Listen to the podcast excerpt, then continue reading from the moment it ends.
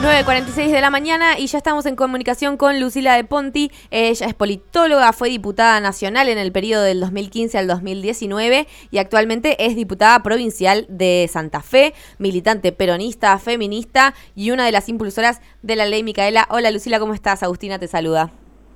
Buen día Agustina, ¿cómo estás? Muy bien, muy bien, muy contentes de tenerte acá charlando con nosotros. Eh, bueno, queríamos hablar en principio del 3J, que se cumplieron tres años, eh, perdón, siete años del primer encuentro del Ni Una Menos. ¿Qué balance haces de la jornada? ¿Cómo la vivieron ahí en Santa Fe? Bueno, sí, efectivamente son siete años desde aquel día en que las mujeres de Argentina decidimos salir a las calles a elevar eh, un grito, una demanda para eh, pedir, exigir al Estado que se le ponga un límite a través de, del fortalecimiento de las políticas públicas a las situaciones de violencia y, de violencia eh, más extrema como son los femicidios y también para decirle a la sociedad que las mujeres no estamos dispuestas a permitir o a seguir permitiendo que eh, se nos quiten nuestras vidas solo por el hecho de, ser mujeres, ¿no? Y que todo esto significa de alguna manera ponerle un límite, ponerle un fin o intentar ponerle un fin a, una, a un sistema de dominación, a una sociedad eh, que conocemos como patriarcal, como machista y que vulnera nuestros derechos simplemente por una mirada discriminatoria y desigual respecto de la cuestión de género. Creo que a lo largo de estos siete años, eh, bueno, la, la, demanda se ha ido sosteniendo, se ha, ha ido convirtiendo también en la masificación del movimiento de los feminismos, de las diversidades. Quizás este año la jornada, la movilización no fue la más masiva, digamos que recordemos, no fue tan masiva como en otros años. Entiendo que quizás algunas cuestiones climáticas hayan jugado en contra o algún contexto general de, de preocupación y de desmovilización que contrastó con lo que había sido el, el 8M, una movilización muy grande, muy masiva. Eh, bueno, pero me parece que lo importante, más allá de eso, es que el, la, la marcha, la jornada, la movilización se haya sostenido, se haya sostenido con consignas claras, haya habido de cualquier manera una participación importante de, de mujeres eh, y que en todo caso me parece que también es tarea de quienes eh, seguimos apostando a la construcción organizada de este movimiento, de, bueno, de seguir teniendo la capacidad de convocar al conjunto de mujeres y disidencias de nuestra sociedad para que se sientan representadas en, este grito. Claro, ¿y qué, cuál crees que hoy en día, después de todo ese proceso, después de, la de esta última gran ola feminista, que, en qué lugar estamos paradas en materia de violencia por motivos de género? Bueno, me parece que en estos años hemos avanzado, hemos por un lado, le hemos podido dar eh, centralidad y visibilidad a las, a las demandas que tienen que ver con, con nuestra agenda, que tienen que ver con nuestros reclamos y que hoy son discutidas no solo por las instituciones, sino también por la sociedad, por, por la conversación pública, digamos, en la agenda mediática. Eso es algo fundamental, eh, que hoy a nadie se le pasa de largo, digamos. Después creo que también otro aspecto importantísimo es que con nuestra lucha hemos podido conquistar eh, algunos derechos históricos, como, como ha sido la, la, ley del aborto y un montón de otras leyes. Eh, vos mencionabas a la ley Micaela, que también es una ley importantísima en, en este sentido. Y además le hemos podido, hemos podido ganar jerarquía para las, las agencias del Estado que tienen la obligación y la responsabilidad de implementar estas políticas y, y, bueno, que esa jerarquía también se ha manifestado en un aumento presupuestario, pero bueno, que ese creo es un camino en transición, ¿no? Porque nosotros necesitamos que, que esas, esas instancias, digamos, los ministerios, las agencias gubernamentales, estén dotadas de un mayor presupuesto y que además la, la discusión, digamos, en torno a cómo se desarrollan estas políticas sea transversal a todos los niveles del Estado, porque nosotros tenemos un, una dimensión de demandas que son urgentes, que tienen que ver con, con ponerle un límite a, la, a las violencias y sobre todo a las violencias más lesivas, eh, y que lamentablemente eh, cuesta, digamos, disminuir los índices que, tenemos, sobre todo en, en, cuanto a los femicidios. Eh, y después también necesitamos trabajar en políticas de carácter estructural que sean transformadoras a largo plazo, que nos permitan poder discutir cuál es el rol y el lugar que las mujeres tenemos en la sociedad, de qué manera intervenimos en el conjunto de las, de las decisiones que hacen al orden económico, al orden social, al orden institucional, y esto no solamente lo vamos a lograr discutiendo eh, las cuestiones que hacen a la agenda específica de mujeres, sino también teniendo mujeres que desde, una perspectiva de género, desde una perspectiva feminista, puedan participar en el debate y en la toma de decisión de todas las otras decisiones que son tan trascendentes para nuestro país. Y bueno, obviamente que esto sucede en todos lados del mundo. Claro, totalmente. De hecho, eh, es un momento difícil para, para discutir como, como feministas porque nuestra agenda es muy grande, ¿no? Eh, a veces... Digamos, se nos acusa de, de que a veces por ser el, el feminismo tan progre termina entorpeciendo algunas cosas, digamos, el feminismo debate violencias, debate de la feminización de la pobreza, debate un montón de cuestiones, y eso a veces hace medio dificultoso eh, justamente estas cosas más puntuales que vos mencionás de intervenir ahora en la política, ahora en la estructura. ¿Qué lectura haces de esta situación del feminismo en este momento? Sí, creo que nosotros, después de lo, de lo que han sido muchos años entre 2015 y, y, 2020, digamos 2019-2020, han sido años de, de un avance importantísimo del feminismo y también de la construcción de, de, una cierta hegemonía cultural, digamos, por parte del feminismo en términos de la participación social y, y bueno, y todas recordamos eh, lo, lo, que fueron sobre todo el año 2018, eh, esas enormes movilizaciones donde generaciones casi enteras, digamos, de jóvenes se incorporaron al debate público a través de la agenda de los feminismos, en, en este caso quizás con más centralidad en la agenda que tenía que ver con la discusión del aborto, pero que como sabemos eso habilitaba a discutir muchas otras cuestiones que hacen, digamos, a la configuración social. Me parece que, que bueno, después de eso también eh, hoy estamos viviendo un momento donde se fortalece una cierta reacción, digamos, a, a lo que fue nuestro avance, a lo que fueron en nuestras conquistas eh, y que lamentablemente también permea muchas veces en, en los movimientos populares o, o en, en, movimiento, en los movimientos que han acogido, digamos, al, al feminismo y que a veces responsabilizan a, a, esa centralidad que ha ganado la agenda de los feminismos de eh, los déficits que existen en, en otras áreas, como si no fuese posible, digamos, superponer agendas y discutir más de, más de un tema al mismo tiempo y, y, y desarrollar políticas públicas en distintos sentidos, ¿no? Mm. Me parece que, que es una posición también muy cómoda a veces de, de algunos sectores eh, que, que no que creo que no terminan de, de, poder ver y entender que los derechos no, no hay que ponerlos a competir entre sí, sino que nosotros necesitamos ampliar derechos y mejorar calidad de vida en los distintos sentidos, ¿no? Y como decía, la agenda de los feminismos es muy amplia porque el feminismo es un movimiento y un proyecto político que viene a discutir la base sobre la cual se sostiene un sistema de, de injusticias y de desigualdad que, que tiene que ver con, con, el capitalismo, que tiene que ver con nuestra sociedad y que tiene que ver con, con el sistema de dominación patriarcal. Eh, y esto obviamente implica discutir eh, en un montón de dimensiones y en un montón de niveles que hacen a la, al orden social y a la configuración social y a los roles que cada que cada uno y cada una cumple o que la sociedad nos asigna. Eh, y bueno, y eso requiere discutirlo todo y transformarlo todo, como muchas veces lo hemos dicho. Eh, y a mí me parece que, eh, al contrario, digamos, de, de obstaculizar debates, esto lo que hace es promover debates y promover la posibilidad de eh, seguir teniendo objetivos de transformación radicales, digamos, objetivos de transformación profundos que, que a veces eh, no, nos cuesta, digamos, eh, ponerlos, ponerlos en perspectiva. Total, bueno, y un ejemplo de eso efectivamente es la creación de la ley Micaela. Le contamos a nuestros oyentes, la ley establece la capacitación obligatoria en género y violencia de género para todas las personas que se desempeñen en la función pública también promulgada en este año que mencionabas, el 2018. ¿Se sabe aproximadamente cuántos funcionarios y agentes gubernamentales participaron hasta este momento de las capacitaciones? Mira, no tengo el, el número, eh, ojalá lo tuviéramos, digamos. Eh, la verdad es que la ley Micaela es una ley importantísima que se ha ido, digamos, como derramando y desparramando en, en todos los niveles del Estado. Comenzó, digamos, con, con una centralidad muy grande a nivel de,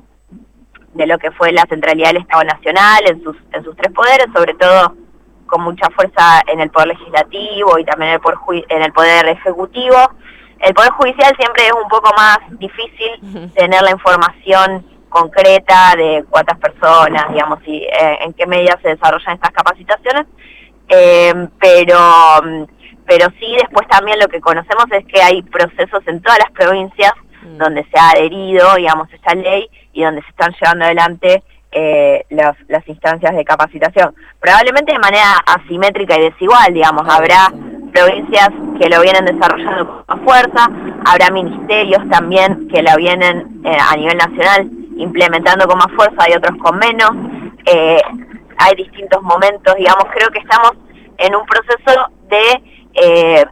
que es una ley que yo creo que se ha implementado y eso es algo importante porque hay muchísimas leyes aprobadas que no se implementan y esta sí es una ley que se ha, que se ha desarrollado. Lo que me parece que ahora tenemos que eh, entrar en una etapa de institucionalizarla, digamos, de poder eh, dejar, digamos, establecido de manera permanente los circuitos de capacitación y de poder también eh, contar con la información, como decías, de qué porcentaje de, trabajadores y trabajadoras y funcionarios y funcionarias se han capacitado. Yo, por ejemplo, tengo la información de la legislatura de, mi provincia, que es el, espacio específico en el que yo estoy, digamos, pero eh, por ahí es más difícil eh, tener centralizada, digamos, toda esta información. Es una tarea que un poco la toma la Fundación Micaela García, que es la fundación que sostienen los papás de Micaela, y ellos hacen un trabajo de seguimiento de la implementación de la ley que es muy importante y también a veces son muy críticos, digamos, de cómo se implementa la ley porque también se cae eh, muchas veces en la, en la comodidad de hacer un, un par de charlas grandes, virtuales o, alguna cosa así más cosmética, digamos, para decir que se está haciendo la ley Micaela, cuando en realidad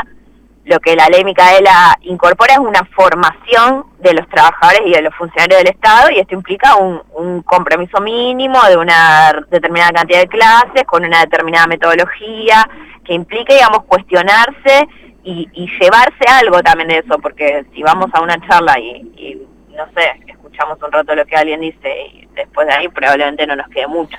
Eh, entonces, bueno, estamos, creo que estamos en una etapa de ganar calidad e institucionalidad en la implementación de la ley. Bien, bien, se va transformando y va va, tomando más aristas y más dimensiones. Un poco para cambiar el tema. ya que nos eh, gusta hablar de todo y tenemos una agenda tan amplia. Exactamente, vamos a opinar todo con perspectiva feminista. Y eh, queremos hablar un poco de lo que sucedió el viernes en el acto de los 100 años de IPF, ¿no? Bueno, Alberto y Cristina aparecieron juntos, pareció dar una imagen de unidad. Eh, y sucedió lo de Matías Culfas, que terminó en, la renuncia del de acá del, del ministro. Bueno, algunos dicen que esto que el, que el, hecho de que Alberto haya pedido la renuncia de Matías y la haya aceptado también es ampliar la visión de unidad. Algunos dicen que no le quedaba otra. Eh, digamos, Culfa sabemos que fue uno de los ministros más criticados por la vicepresidenta. ¿Cómo ves estas señales hacia afuera, pero también hacia adentro del frente de todos? Mira, eh, a mí no me gusta para nada que se ventilen eh, las discusiones que entiendo que puedan resolverse en ámbitos no privados, porque no son privados, sino en ámbitos orgánicos, en ámbitos mm. que tienen que ver con la conversación más eh, personal, digamos, no me gusta que, no me parece que nos haga bien al frente de todos y no me gusta para nada que estas discusiones se den por Twitter ni en discursos en un acto y todo esto. Me parece que además eh, nosotros necesitamos fortalecer la autoridad presidencial porque Alberto Fernández es, el, es la persona que los argentinos eligieron para que los gobierne durante este periodo y nosotros necesitamos que el gobierno sea lo mejor posible con todas las dificultades que nos ha tocado atravesar, eh, crisis económica heredada, pandemia, guerra, digamos, un montón de complejidades. Eh, aún así, nosotros vinimos a, a gobernar Argentina para mejorarle la vida a los vecinos y vecinas, una vida ya eh, muy golpeada por, por la gestión del, del anterior gobierno de Mauricio Macri. Entonces me parece que nosotros no tenemos que alejarnos de ninguna manera de esos objetivos. Y que para cumplir esos objetivos me parece que es, es imprescindible fortalecer la, la autoridad presidencial, la capacidad, digamos, del gobierno de que lo que se decide y las decisiones que se toman se hagan y se cumplan. Un, un ejemplo importante de esto es el problema de la inflación. Digamos, si nosotros no tenemos un gobierno eh, con un presidente y un ministro con la fuerza y, digamos la capacidad de negociar y de ponerle límites a los formadores de precios, eh, probablemente nos lleve mucho más tiempo, digamos, resolver el problema de la, de la suba de, costos de, de, la canasta básica, ¿no? Entonces, a mí en ese sentido me parece que tenemos que encontrar una forma de empezar a resolver algunas cuestiones eh, sin, sin mellar eh, la propia capacidad política al frente de todos, ¿no? Porque además nosotros tenemos el año que viene un proceso electoral eh, que va a requerirnos fortalecer la unidad si queremos que efectivamente los argentinos sigan eligiendo este camino y que sabemos que si nosotros fragmentamos y, y terminamos, digamos, por debilitar lo que es el, el, instrumento y la herramienta política al frente de todos, o, otra unidad más grande quizás que podamos construir con otros sectores. Eh, si nosotros no somos capaces de hacer eso, probablemente le dejemos allanado el camino a, a un gobierno que, que venga a reproducir con mucha más profundidad lo que quiso hacer el gobierno de Mauricio Macri. Eh, y que no es más ni menos que volver a, a traer a la Argentina con mucha fuerza políticas de corte neoliberal que eh, no, no tienen entre sus prioridades la preocupación por la calidad de vida de, las mayorías populares argentinas, ¿no? Entonces me parece que nosotros tenemos que asumir, hacernos cargo de esta responsabilidad eh, y en todo caso dirimir a través de las herramientas como pueden ser unas pasos, los debates y las diferencias internas que nosotros tengamos. A mí me parece que eso es lo fundamental y que si nosotros hay un ministro que hace hizo declaraciones muy polémicas, pero que a mí me gustaron mucho, que fue Catopodis, que varias veces dijo que, que los militantes eh, nos iban a, eh, a golpear fuertemente, o lo dijo de otra manera, si nosotros no éramos capaces de resolver esas cuestiones y, fortalecer y construir la unidad. Eh, y yo coincido, me parece que nosotros en 2019 tuvimos un proceso donde la calle y la movilización social de eh, manifestando una enorme disconformidad con las políticas de Macri, nos ordenó en la necesidad de construir una herramienta política de unidad que nos permita ganar en ese momento. Bueno, ahora también la calle y la sociedad y la agenda prioritaria de la sociedad es lo que nos tiene que seguir ordenando. Nosotros no tenemos que, a mí me parece que nosotros no tenemos que estar discutiendo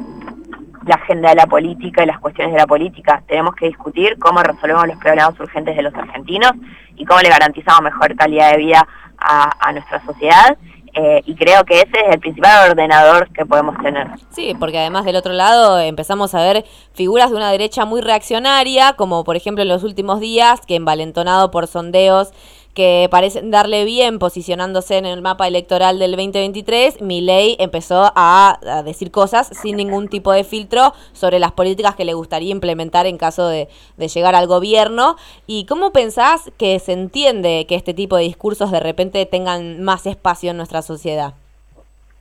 Bueno, me parece que son discursos que se fueron fortaleciendo, digamos, al calor de eh, las las promesas y las demandas incumplidas de la política, digamos. Nosotros tenemos que asumir que tenemos una democracia de, de 40 años en la cual eh, nos ha costado mucho resolver eh, cuestiones muy básicas de, para garantizar la calidad de vida de la sociedad que tiene que ver con el acceso a la vivienda, que tiene que ver con el acceso al trabajo digno, que tiene que ver con la posibilidad de tener ingresos suficientes para garantizar buenas condiciones de vida, que tiene que ver con el acceso a los servicios públicos para toda la sociedad. Bueno, son cosas que me parece que eh, tendríamos que estar mucho más encaminados a resolverlas eh, o a haberlas resuelto en este en este tiempo, digamos, en estos años de gobierno, y, hablo de la democracia porque me parece que no es algo privativo de ningún sector político, sino que es una autocrítica que hay que hacerse un poco entre todos eh, para ver cómo la mejoramos y cómo logramos que estos discursos que son eh, antipolítica, que son anti-Estado, no tengan eh, no tengan tanta tanta fortaleza y no tengan tanta capacidad de, de generar adhesión social. Totalmente. Clarísimo. Lucila, te agradecemos un montón esta comunicación y esperamos volver a hablar muy, muy, muy prontito con vos. Bueno, muchas gracias. Les dejo un saludo grande. Un beso grande.